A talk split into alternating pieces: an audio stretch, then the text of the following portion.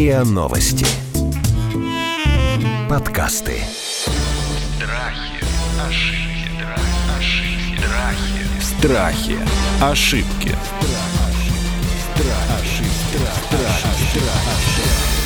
Здравствуйте, это подкаст «Страхи и ошибки». Меня зовут Наталья Лосева. В этом сезоне мы говорим не только о страхах, но и об ошибках. Сегодня хотела бы поговорить о том, что нас очень раздражает, а сами мы это очень часто делаем. Я хочу поговорить о непрошенных советах. Как реагировать, когда давать, когда не давать, когда мы ошибаемся, в чем мы ошибаемся, когда из самых благих побуждений рвемся что-нибудь кому-нибудь посоветовать. Или как реагировать на тех, кто также из благих побуждений советует там, где мы совсем совета не спрашивали. Мы будем разбирать эту животрепещущую, очень соцсетевую тему с Кириллом Шараковым, психотерапевтом, автором и ведущим медиажурнала «Психотерапия в России» и Любовью Черкасовой, клиническим психологом и экзистенциальным терапевтом. Здравствуйте, коллеги. Здравствуйте. Здравствуйте. Ну, признавайтесь, вот вы, психологи, советы даете непрошенные? Я нет.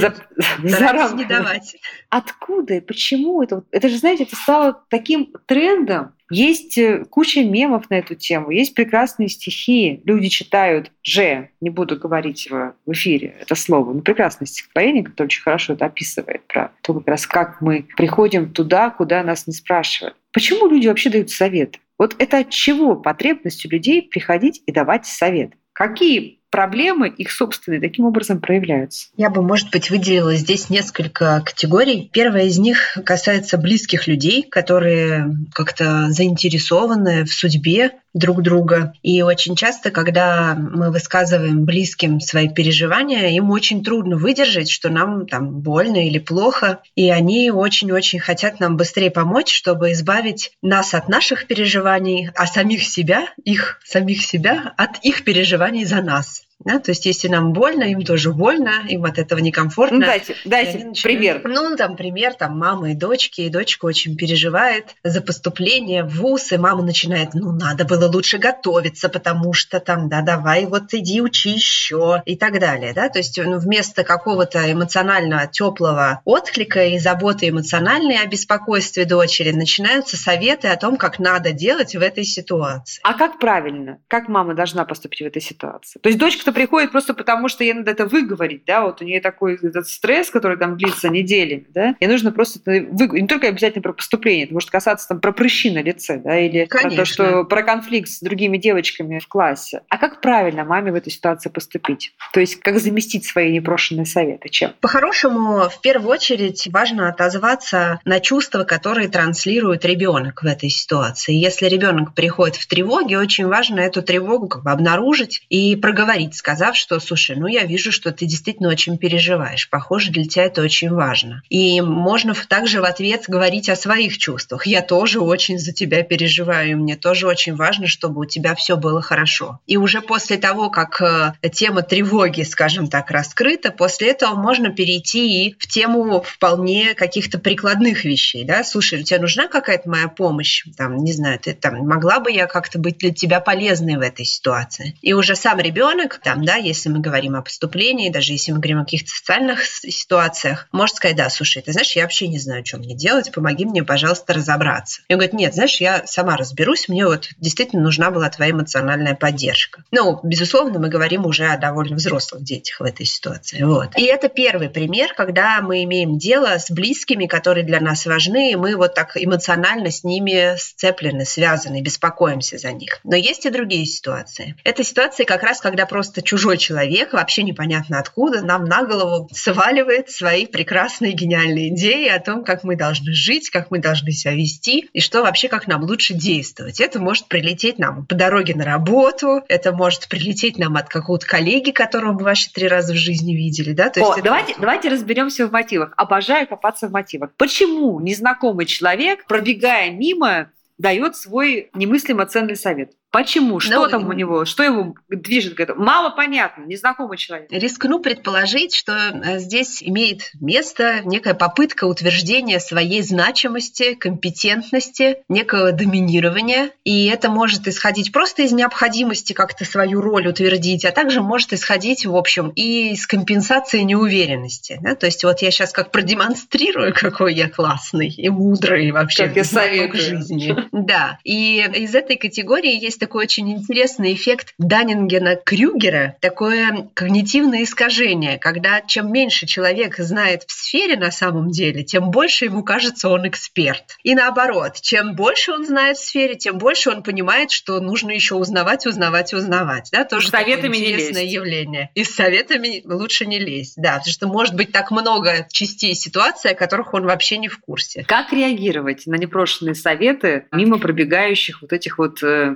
всезнающих людей? Кирилл, дайте нам прям какие-то правильные формулы. То есть понятно, что большинство людей, конечно, начинают прям сразу взвиваться, обижаться, теряться и эмоционально реагировать. Да? Когда совета не просил, тебе и так больно. Тут значит, тебе еще люди в белом пальто что-то рекомендуют. Как правильно среагировать? Ну, если не идти сразу в ответную атаку и, собственно, раздражаться, злиться на этого человека, мне всегда интересно, собственно, вот вопрос про мотивы, а как он дошел до жизни такой, ну, что побудило его дать этот совет, что стоит за этим. Поэтому я так со своей Может так психотери- спросить, что вас побудило давать мне этот совет сейчас? Что вас А побудило? почему, да, почему, почему ты пишешь, да, то есть если это человек, что движет им? Я немножечко, может быть, смотрю со своей психотерапевтической колокольни, но психотерапия этот как бы вопрос очень важен, да, и жизнь это, ну, некое продолжение психотерапии. Психотерапия, он этот вопрос срабатывает. Если я не очень понимаю мотивов действия другого человека, ну, я проясняю прежде всего, что стоит за этим действием. И, собственно, вот э, хорошая форма – это спросить у человека. Тем самым я как бы перевожу свое ну, раздражение в некую форму раскрывающую такую. Вот. И человек может, собственно, либо в этом месте начать говорить о своих мотивах, либо пропасть из контакта. Ну, собственно, он, он сделал, что он хотел, и замолчать да, в этой ситуации. Поэтому, ну, я бы вот с этого начал, да, прежде всего. Ну и в зависимости от того, насколько это близкий человек, соглашусь с любовью, если это знакомый мне человек, который пытается каким-то образом вовлечься в мою ситуацию, опять же, что им движет, и важно ли мне сохранить ну, будущее этих отношений в будущем, важен ли мне этот человек. Если это человек, которого я первый раз вижу, не знаю, кто он, может быть, и, и не имеет смысла. То есть э, в этом смысле интернет-среда, конечно, она дает возможность для такого широкого отреагирования, в том числе своих каких-то сложностей. Часто совет рождается как раз из болезненной зоны самого говорящего, произносящего этого, Мгм. этот совет. У кого что болит, тот о том и говорит. Да? То есть человек на другом конце провода подчеркивает какую-то мою особенность, у которого, ну, она у него самого звенит, собственно, он не нашел э, ответа, да, и как некая конфликтная зона, которая такой в проективной форме находит отражение во мне. То есть он как бы находит во мне то, что у него у самого, как бы в таком э, неком конфликтном состоянии. Вот смотрите, что получается. Да? Вот нас, когда мы получаем непрошенный совет, да, то есть нас так больно, там, нам неприятно, мы просто решили поделиться, получаем непрошенный совет, ведь нас, наверное, что обижает на самом деле? Нас обижает как бы некое превосходство. Да? Вот ты говоришь, мне больно, да, там, я облажался, или там так обстоятельства сложились, то есть мне вот сейчас не повезло, я сейчас не в лучшей форме, я не в лучшей ситуации. Тебе и так больно, ну, неприятно, даже если ты не, не выказываешь это прямо такой вот пульсирующей болью. А тут приходят люди, которые как бы надменны, они набивают, что они говорят, знаешь, а тебе нужно было поступить вот так, ты не прав. И вроде как они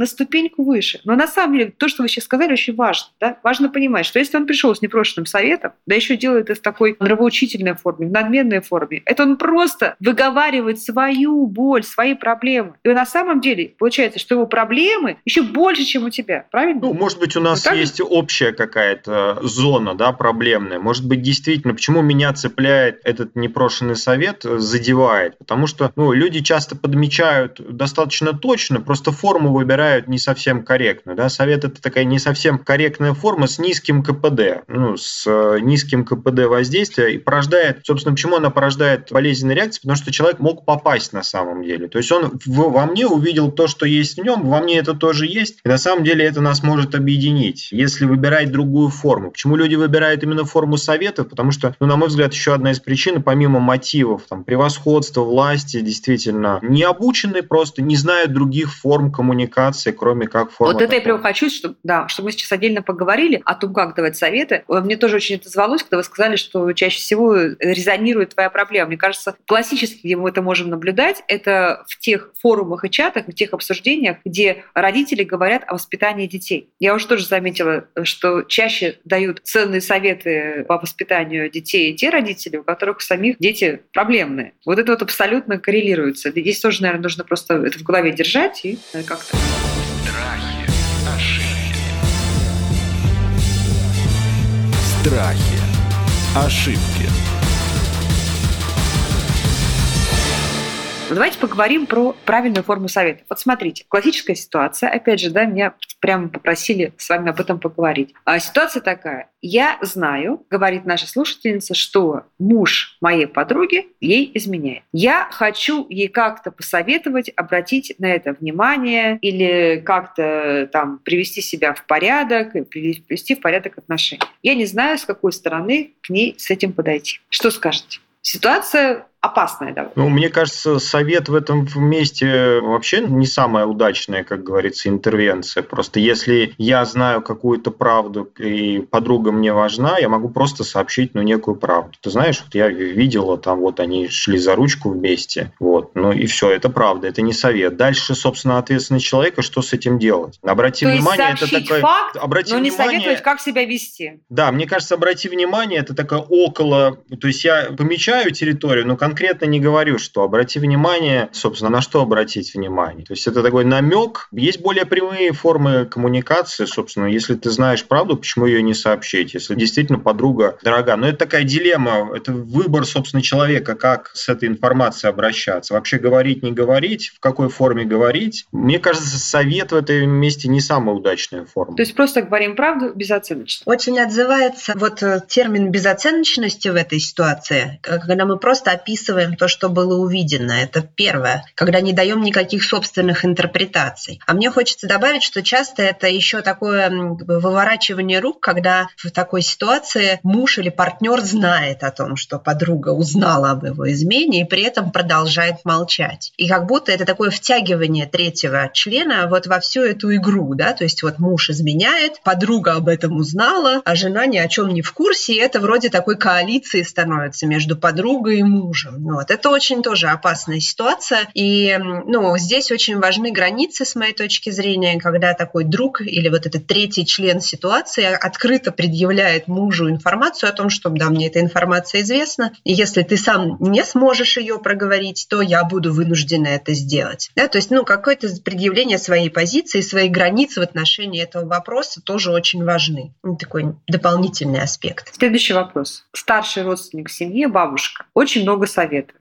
звонит по телефону по каждому поводу, про еду, про прически, про деньги и так далее. Девушке не хочется обижать бабушку, но она испытывает совершенно же невыносимое раздражение каждый раз, когда видит, что звонит бабушка. Потому что бабушка слишком обидно ее осыпает своими вот этими непрошенными советами. Во-первых, наверное, первая рекомендация не доводить до того, чтобы невыносимо уже была реакция в адрес бабушки, то есть замечать некое, некое взаимодействие его результаты на более ранних этапах. То есть не доводить до точки кипения. Уже если раздражение первое появилось, возможно, имеет смысл ну, с бабушкой как-то взаимодействовать по этому поводу. Что сказать бабушке? Это, кстати, это касается и родителей, и старших сестер, и братьев, и дядей. То есть когда ты вроде как из воспитания своего ты не можешь, ну, из, там, из деликатности, из любви к старшим родственникам, ты понимаешь, что для них это форма заботы какой-то, но ты уже не можешь больше это терпеть. Я бы поехал к бабушке и сказал, бабушка, вот ты мне звонила, вот э, неделю назад говорила про это, вот на этой неделе ты мне говорила про это, вот на прошлом месяце. То есть все факты взаимодействия с ней привести и ну, некое предположение сделать. Здесь можно не спрашивать, а что тобой двигало в этом моменте. Может быть, ты за меня беспокоишься, что, ну, собственно, некое предположение, некую интерпретацию, а что бабушкой движет в этой ситуации. И поговорить с бабушкой о том, собственно, о ее мотиве, может быть, успокоить ее и ну, перевести это в какой-то контактный способ взаимодействия. Потому что бабушка пытается что-то сделать, что вроде как для меня она считает полезно, я считаю, что это мне совсем не полезно, то есть контакта у нас не случается с бабушкой на самом деле. Она делает что-то в холостую, что я не могу себе взять. Возможно, есть какие-то другие формы взаимодействия, где будет больше этого контакта. Собственно, бабушка проявит свое беспокойство, я выражу, что беспокоиться не о чем, вот так и так складывается моя жизнь. Может быть, у бабушки недостаточно информации о том, как складывается моя жизнь, поэтому она пытается корректировать таким способом, который ей доступен. А другого способа она не знает. Вот. Возможно, она сможет поделиться своим опытом, а как она в таких ситуациях справлялась. Да? Вот опыт и делиться опытом – это гораздо более эффективная форма взаимодействия, интервенции, когда люди могут обмениваться опытом. Это такой не прямой совет, но мы просто точками зрения обмениваемся, а у меня вот так, а у меня вот так. Вот. И если мы выходим в форму «а я бы на твоем месте», это уже такой закамуфлированный совет. То есть, скорее, а как ты на своем месте действовал? Ну, вот если есть такая ситуация, была она в опыте, поделись, как это было как ты сдавала экзамены, и ЕГЭ, как ты поступала в ВУЗ, да, с чем ты сталкивался, вот с чем я сейчас сталкиваюсь. Такой обмен. Я знаю, на что это похоже. Знаете, это похоже, когда идет лесной пожар, то навстречу пускают, навстречу основному огню пускают встречный пал. И тогда схлопывается огонь, и, так сказать, огненная атака захлебывается. Страхи, ошибки. Страхи. Ошибки.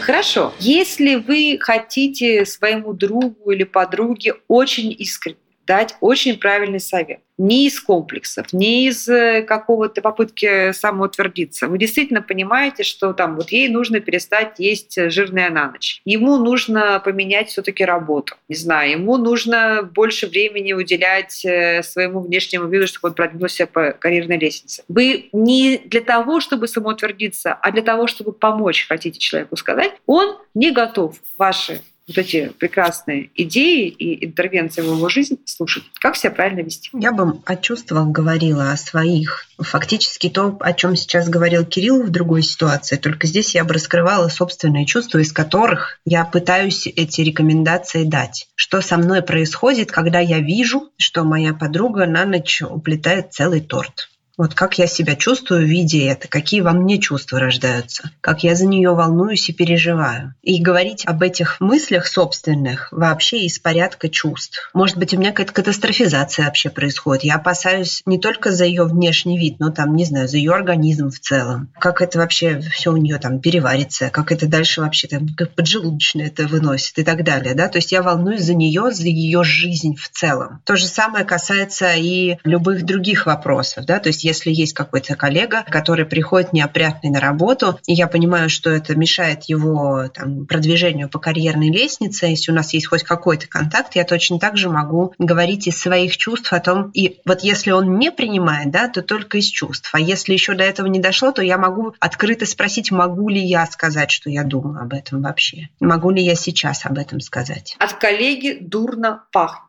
много недель. Никто не решается ему об этом сказать. Никто не решается ему посоветовать э, сходить к стоматологу или э, купить дезодорант. Ну, просто из понятных рамок. В какой формуле и как правильно дать вот такой совет? Слушай, дорогой, давай сходи к стоматологу, потому что мне кажется, что-то у тебя там неладно с зубами. В одной из психотерапевтических книг была описана история, когда клиент пользовался туалетной водой, которую не выносил психотерапевт. И он совершенно не знал, что вообще с этим делать. Он был в абсолютно дурацкой ситуации. И он, собственно, шел через свои чувства. Он говорил, слушайте, ну у меня вот очень непростая ситуация. Я очень неловко себя чувствую. Но дело в том, что я никак не могу выдерживать конкретно этот запах. Просто я действительно, если бы вы могли не использовать его на время наших встреч, то это бы мне очень помогло. И вот мне кажется, такое обнажение уязвимости своей позиции здесь очень хорошо работает. Mm. Понятно, что обоим будет очень неловко. Вот. Но когда я говорю об этом из точки, что мне тоже ужасно неловко об этом говорить, и прошу какую-то свою потребность предъявляю, да, что мне действительно будет гораздо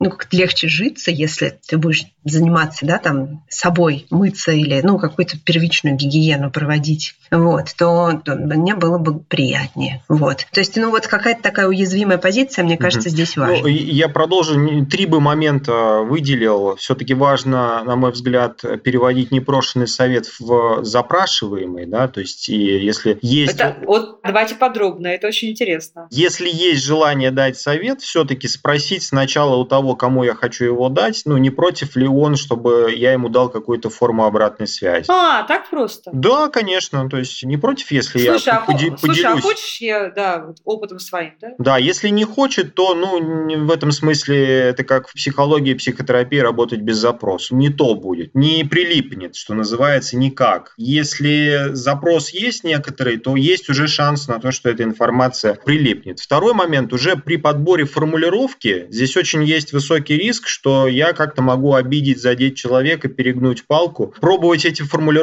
проговаривать сначала себе. Если вам бы сказали в такой формулировке, какая ваша реакция была бы? Смогли бы вы это пережить, не обиделись ли? То есть подбирать слова очень тщательно, потому что высокий риск. Ну и третий момент, э, я это называю такая технология подстилания соломки. Перед тем, как я начинаю говорить, я какую-то информацию, которая может быть неприятной, но я сообщаю о некоторых своих опасениях и страхах. Ты знаешь, что ну вот я сейчас буду говорить, я бы не хотел тебя обидеть точно, и не хотел бы, чтобы наши отношения разрушились после этого, ухудшились. Мне важно сказать тебе вот это, тра-та-та, да, то есть вот это я называю подстиланием соломки, как обозначение тех границ, за которые я бы не хотел выходить, чтобы как наши отношения могут измениться, и спорт, чего бы я не хотел в результате этого действия. И тем самым я увеличиваю шансы, что человек другой не будет это делать. Моя такая Ну да, вера. получается, что тогда советчик не обличает, а искренне выражает свою заинтересованность и любовь и расположение. Вот да, это такая форма обратной связи. Форма обратной связи. Мы не можем без обратной связи. Мы социальные существа жить. Просто есть другие формы, менее назидательные, более прямые, более контактные формы коммуникации друг с другом. Ну, проблема части людей, что они, к сожалению, этим не знают, эти формы. И потихонечку надо учиться. Давайте напоследок поговорим прямо о конкретных приемах. Когда к вам в социальные сети приходят э, люди, которые э, систематически из раза в раз приходят для того, чтобы вам э, что-то посоветовать да, по каждому поводу, выступить. То есть их такое упражнение. Вот что с ними делать? Просто сразу все-таки в бан их? Или вступить в диалог? Или игнорировать? Или так же сказать открыто, что, извините, пожалуйста, могли бы вы никогда мне больше не давать совет? То есть просто, ну, может быть, нахамить даже. Как правильно с такими персонажами, которые приходят питаться нами, раздавая свои советы в социальных сетях? Я задумалась о том, что, наверное, это зависит от чувств, которые это у нас нас вызывает. И некоторые советы нам же в жилу, действительно, и ну, что-то нам может быть очень даже полезным, и тогда почему бы и нет. Если мы ощущаем какой-то негатив от этого, то вполне можно выйти на прямую связь с этим человеком. Совершенно не обязательно это делать в открытом пространстве. Можно написать ему об этом в личном сообщении и сказать, слушай, ты знаешь, мне что-то вот как-то не очень зашло, если честно. Или там, мне показалось, да, вот как Кирилл сегодня говорил, да, да, э, ты вот об этом написал, с чем это связано, да, ну, то есть, в общем, проясняем то, чем к нам пришел этот человек. Вот. А, и, ну, последнее – это какая-то вообще тема в целом наших внутренних границ. Может быть, имеет смысл задуматься, а что, собственно, с нами происходит? Почему всего лишь вроде бы, да, какой-то совет человека такую острую реакцию у нас вызывает? Что с нашими границами? Почему это для нас так небезопасно? Тоже, мне кажется, важный вопрос. И что мы можем обнаружить в этом месте, когда мы зададим себе такой вопрос? Ну, мы можем какую-то свою незащищенную часть обнаружить. Да, что, как мы говорили сегодня, что есть кто-то, кто действительно знает лучше нас, что что-то зарезонировало, и это может быть для нас просто действительно быть точкой роста точкой, где мы можем стать сильнее и крепче, если мы обратим на это внимание. Я бы добавил, наверное, если советы про одно и то же поступают от разных людей, хотя, ну, несколько, несколько из разных источников, то, возможно, имеет действительно смысл задуматься, а что же эти люди видят во мне такое, что они пытаются такую форму обратной связи мне дать, а по поводу того, что делать с этим в публичном пространстве, ну, наверное, готовых таких рецептов нет. Очень важно соблюдать границы, ну, такой этики и корректности, потому что если это уже скатывается в какое-то хамство, здесь однозначно моя позиция, однозначный бан. Если человек несет какое-то свое мнение, которое при этом отличается от моего мнения, ну, можно вступить в какую-то дискуссию, понимая ограничения, понимая то, каким временем я обладаю, значимость этого человека для меня, знаю я его вообще или нет, э, насколько эта дискуссия будет полезна для тех людей, для свидетелей этой дискуссии. То есть множество факторов стоит анализировать, э, понимая, вступать в эту дискуссию или нет. Возможно, там есть какие-то зерна истины, которые можно увидеть за этим советом. Что-то полезное я из этого могу для себя взять. Поэтому, если есть время и человек дорог, почему не вступить в коммуникацию? Ох, сложная эта история, потому что вы правы. Иногда даже в самой нелицеприятной форме может быть правильный и нужный тебе на самом деле совет как бы болезненно на это не реагировал. А я, кстати, очень часто, когда дают непрошенные советы, я в социальных сетях, я просто так и спрашиваю. И говорю, слушайте, покажите, пожалуйста, мне то место в моем посте, где я просила вашего совета. И это на какое-то время обычно исцеляет вот этих советчиков. Это был подкаст «Страхи и ошибки». Мы говорили о том, как реагировать на непрошенные советы и как самим перестать их давать. Страхи, ошибки, ошибки, страхи, ошибки.